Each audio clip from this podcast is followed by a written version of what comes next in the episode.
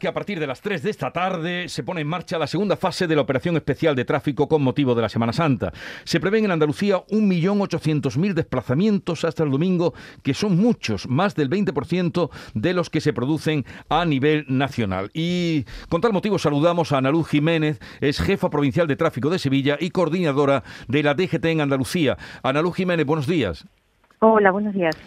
¿Cómo se presenta la jornada? ¿Qué previsiones tienen? ¿Qué recursos? ¿Cómo creen ustedes que va a discurrir? Bueno, pues efectivamente se van a producir casi 1.800.000 desplazamientos de largo recorrido en Andalucía. Recordemos que es un destino preferente en estas fechas y, por tanto, vamos a tener una elevada movilidad en las grandes vías de comunicación de nuestra comunidad autónoma. Para ello, pues estarán trabajando, como siempre, las 24 horas los dos centros de gestión del tráfico que tiene la Dirección General de Tráfico en Andalucía, con sede en Sevilla y en Málaga, todos los efectivos disponibles de la Guardia Civil de la Agrupación de Tráfico en Carretera, apoyados por las comandancias, y también todos los trabajadores y operarios de los titulares de las carreteras, para asegurar que en todo momento pues se puede transitar de la mejor manera posible. Mm. En la primera parte de eh, la operación de tráfico de Semana Santa, de los seis, eh, de las seis víctimas mortales que se produjeron en España, tres fueron en Andalucía. ¿Qué mm, evaluación hace usted de esa primera parte? Pues obviamente negativa y tenemos que hacer un llamamiento a la prudencia y a la precaución. Eh, estamos registrando como factores de riesgo pues lamentablemente algunos que se repiten en, esos accidentes y tenemos que evitar que estén eh, en los desplazamientos que se inician y, hoy comenzamos una época de elevada movilidad con muchos desplazamientos y tenemos que ser muy prudentes y muy precavidos. Para ello, la entrada en vigor de la ley pues ha hecho eh, hincapié en aquellos factores de riesgo que nos parecen eh, que están detrás de esos accidentes y que tenemos que evitar a toda costa en los desplazamientos en carretera.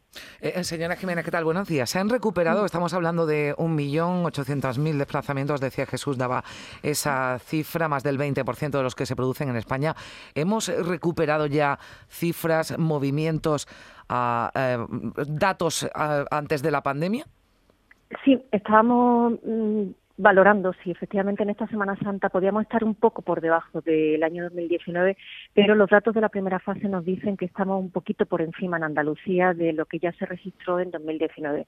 Así que sí, estamos recuperando movilidad y por lo tanto la exposición al riesgo se incrementa y hay que seguir trabajando en la precaución y en la prudencia. Mm. Hace unos eh, días además que están en vigor nuevas normas de tráfico. ¿Habrá alguna vigilancia especial por parte de las autoridades, sobre todo para que se cumpla ¿no? esa de la velocidad de los adelantamientos que eh, bueno más controversia no ha provocado?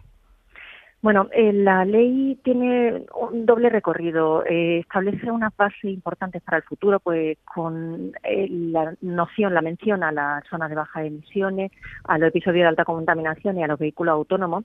Eso es la, está preparada para el futuro, pero luego incide muy claramente en factores de riesgo. El primero de ellos, el teléfono móvil, pues se aumentan los puntos que se detraen si se conduce manipulando el teléfono móvil, porque se ha visto que la distracción que genera el teléfono móvil es la primera causa de los accidentes mortales que se producen a, nivel de toda España, pero también en Andalucía. Así que ese factor de riesgo, el legislador ha considerado que hay que incidir en él y aumentar, por lo tanto, los puntos que se detraen. Eh, también eh, se aumentan los puntos que se detraen cuando no se utiliza el cinturón de seguridad o el casco de protección de manera adecuada, porque Todavía uno de cada cuatro fallecidos en accidentes mortales en turismo y en furgoneta no hacía uso del cinturón de seguridad.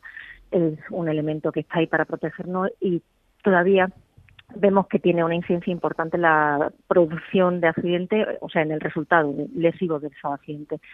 La velocidad, pues también el legislador mm, ha eliminado la posibilidad de adelantar en esos 20 kilómetros por hora en carreteras convencionales, alineado con lo que se propone en el sistema seguro. El adelantamiento es quizás la maniobra más peligrosa que se puede realizar en una carretera convencional y, bueno, pues de esta manera se desincentiva eh, esa, esa maniobra que, es la más complicada en, en este caso. Pues... También se protege a los vulnerables que, bueno, también tienen un protagonismo demasiado importante la estadística y, bueno, pues se, procura que se protejan durante el adelantamiento. la, norma actúa sobre factores de riesgo mm. que se han detectado en los pacientes. Está bien recordar además, porque son normas que llevan, eh, bueno, pues pocos días, pocas semanas en vigor para que las recuerden también todos los que, se van a poner en, carretera. Y sobre todo tengan en cuenta que son muchos, un millón ochocientos mil los que se van a desplazar y eso complica desde luego la viabilidad. Ana Luz Jiménez, jefa provincial de tráfico de Sevilla, coordinadora de la DGT en Andalucía, días de mucho trabajo, que vaya todo bien, un saludo y nos vemos después de, del lunes de Pascua. Muchas gracias. Adiós, buenos días.